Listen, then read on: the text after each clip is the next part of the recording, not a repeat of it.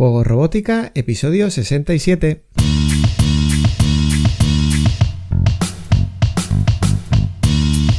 Bienvenidos a Juego Robótica, el podcast en el que hablamos de robótica educativa, iniciación en la programación, aplicaciones para docentes, entornos de programación para niños y en general todo lo que tiene que ver con despertar la curiosidad de los más jóvenes por la programación y la tecnología, para que se conviertan en creadores y no en meros consumidores. Si necesitas recursos sobre programación y robótica educativa y quieres ser parte de una comunidad de docentes y academias tecnológicas en la que compartimos experiencias trabajando con niños, estamos en juegorobótica.es.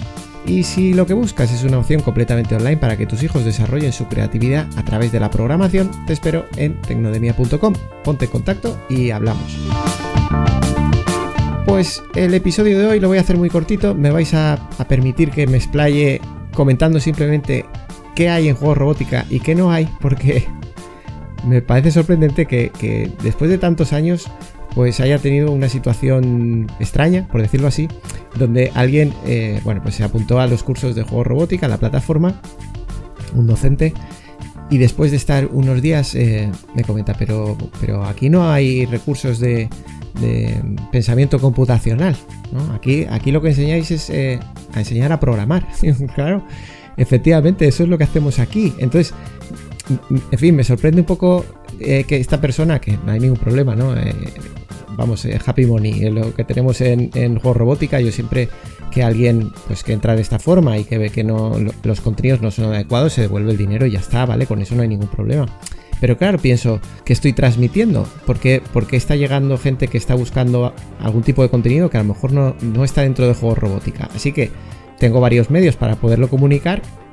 La propia página web está ahí indicando qué es lo que mmm, las personas, los docentes, las academias extraescolares los autodidactas incluso pueden encontrar dentro, pero por si acaso pues voy a utilizar también el podcast y voy a, tener un pequeño artículo, bueno, con algunas referencias para que se entienda. Entonces, bueno, claro, seguramente hace años no había, no, nunca me había surgido esto, porque eh, ese concepto de pensamiento computacional que está tan metido con calzador últimamente, seguramente también gracias a, la nueva LOLOE, pues em, bueno, que, con la que yo no... En fin, ya no se trata de estar de acuerdo o no, ya sabéis que mi visión tiene que ver más con la visión de Paper que, con la visión de Win, que es la que se está llevando al cole, pero es que da igual, es que no hace falta ni entender eso. Al final, si se puede entender el pensamiento computacional y como que la programación informática forma parte de eso o ayuda a eso, pues bien. La cuestión es que en, en, en juegos robótica los contenidos que se van a encontrar son para ayudar a los niños a aprender a programar. Entonces,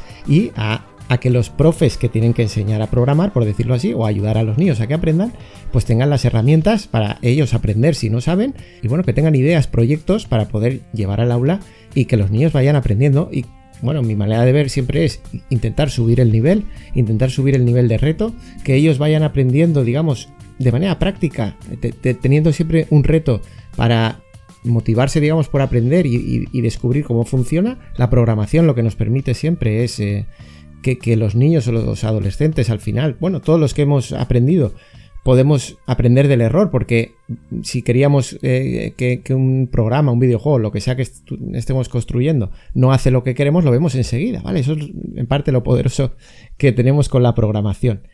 Pero a eso se limita juego robótica, ¿vale? A eso se limita. Y claro que hay herramientas para ayudar a enseñar a programar o que los niños aprendan a programar. Pero en estas filosofías incluso de no sé, de, recursos desconectados. Pues sí, hay algún artículo, algún pequeño cursito que tiene que ver con, con estas herramientas desconectadas, pero en general, claro, necesitamos un ordenador, necesitamos un teclado, porque estamos programando directamente, no estamos viendo ese pensamiento computacional como se está mirando ahora. Por eso, seguramente, cuadre más los contenidos que hay en juego robótica para las academias de extraescolares, porque en el fondo las academias de extraescolares lo que, lo, que proponemos a las familias es que los niños salgan con habilidades tecnológicas directamente. O sea, no, se trata de, no, resolución de problemas a través de algoritmos, de descomposición del problema. No es eso, es directamente hacer, directamente crear, programar.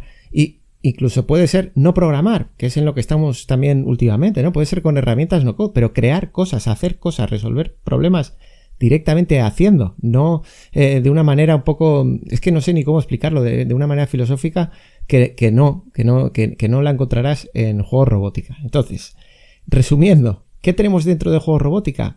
Recursos para ayudarte a que los niños aprendan a programar. Olvídate, por mi parte, ¿eh? del, concepto de pensamiento computacional aplicado mm, a otras cosas que, no tengan que ver con la programación.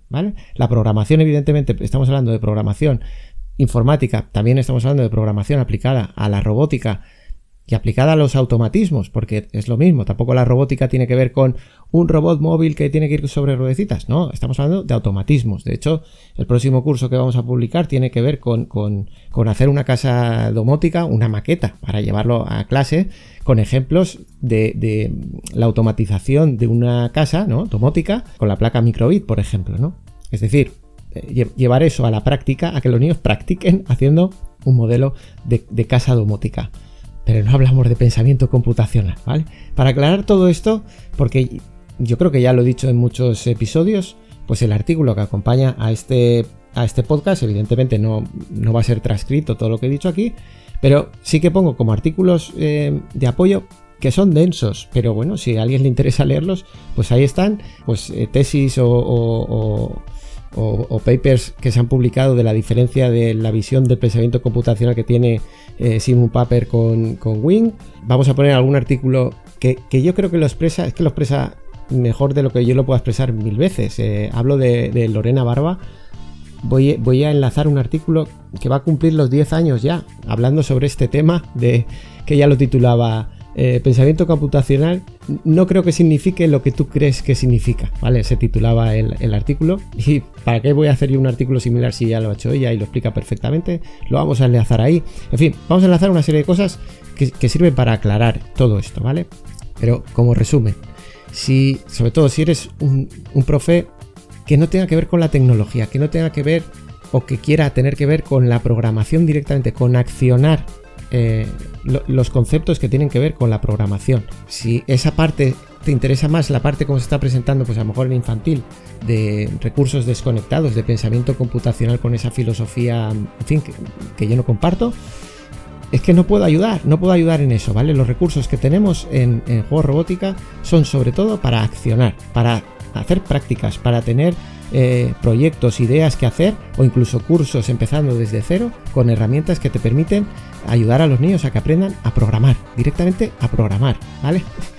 ¿Qué, es, eso lo que se hace en clase o no? Yo, ya no lo sé, ¿vale? Pero eso es lo que yo os puedo ofrecer y lo que al final la gente que está dentro agradece, ¿vale? Son esas ideas, sobre todo, por ejemplo, los retos de programación, que ya sabéis, pues no sé si vamos a llegar ya casi a los 140 retos publicados y, seguimos cada semana publicando más. Pues al final son ideas de proyectos que podéis, eh, digamos, poner en práctica directamente con vuestros alumnos para ayudarles a, mediante la práctica, aprender a programar, ¿vale? Cualquier duda, me decís, cualquier duda, eh, están los formularios de contacto en, en Juego Robótica, pero vaya, que, yo soy muy accesible, me podéis contactar por diferentes vías y lo vamos viendo, ¿vale? Disculpar, pero me apetecía hacer este, este episodio un poco diferente, hablando exclusivamente de juego robótica, después de tantos años, por, en fin, por, por esta circunstancia que me ha surgido en, la última semana. Así que nada más, este podcast no tiene una periodicidad fija, pero te espero en un próximo episodio comentando más quizás sobre la plataforma de juego robótica o analizando un kit de robótica educativa, probando un entorno de programación, repasando algún accesorio o cualquier otra herramienta que nos ayude en el aprendizaje de la programación y la robótica. Hasta entonces disfruta creando, programando y aprendiendo. Nos escuchamos en las próximas semanas. Adiós.